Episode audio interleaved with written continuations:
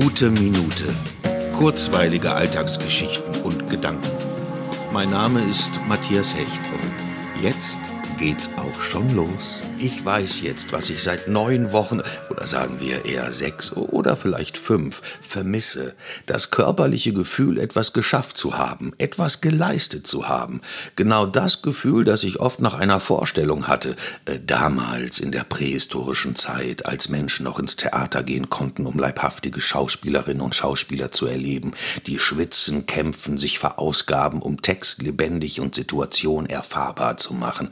Es muss das sein, was auch Sportler antreibt und all diejenigen, die immer wieder ein Ziel vor Augen haben, um dessen Erreichen sie an und über ihre Grenzen gehen.